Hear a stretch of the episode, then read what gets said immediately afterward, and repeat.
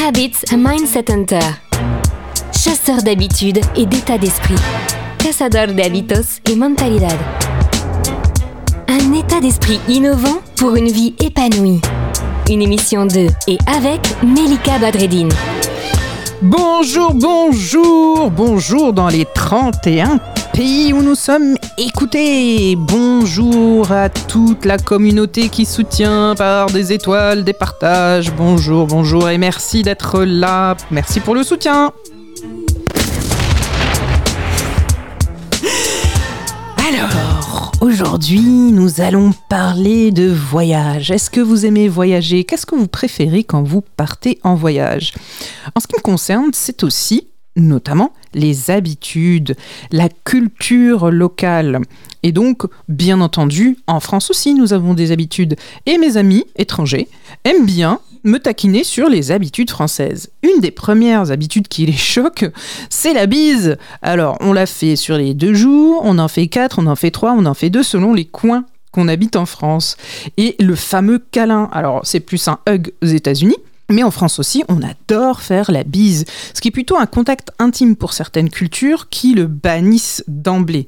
Et euh, bon, on le voit très rarement quand même hein, au Japon, en Chine, et pourtant en France c'est très répandu. Joue droite, joue gauche ou les deux, bon voilà. Je vous laisse euh, faire vos, vos, comptes, mais euh, finalement c'est une habitude que les étrangers aiment bien nous faire remarquer. Ce qu'on adore, ce qu'on adore aussi en France, c'est, c'est, c'est, c'est, oui vous avez deviné c'est râler. Râler on adore ça. Il fait de toute façon trop chaud par définition euh, à l'intérieur et trop froid à l'extérieur, ou le contraire. Et puis on adore aussi euh, râler en voyage, râler dans l'avion, râler à l'aéroport, râler, parce qu'on est en avance ou parce qu'on est en retard. Finalement,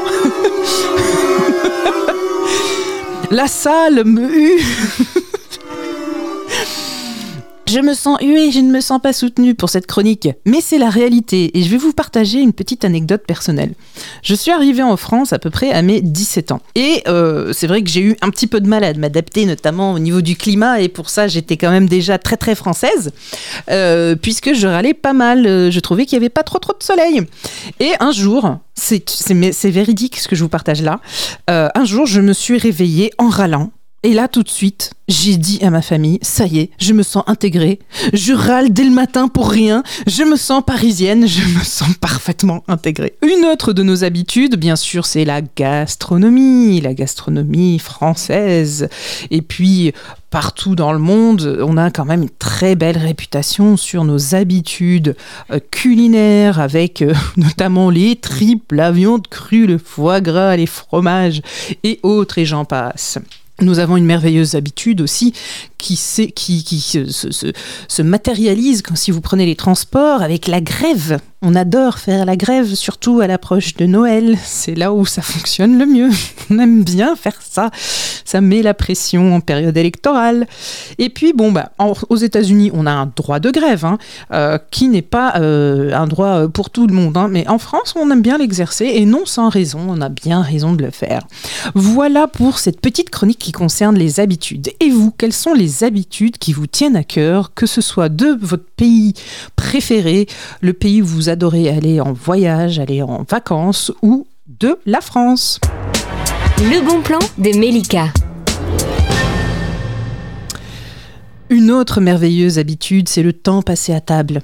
On adore, on adore commencer par euh, le petit apéritif, mais aussi par tout ce qui vient après, les 15 plats de chez mamie qui nous demandent aussi de nous resservir, bien entendu, parce que sinon, ça voudrait dire qu'on ne l'aime pas assez ou qu'on n'aime pas sa cuisine, et ça, ça c'est affreux. Et puis on voit bien nos dimanches hein, passés en famille, où on ne décolle pas de la table, et où finalement le fromage est mangé plutôt à 16 heures. Donc, si vous vous reconnaissez, c'est que vous avez connu les bonnes tables, bien entendu.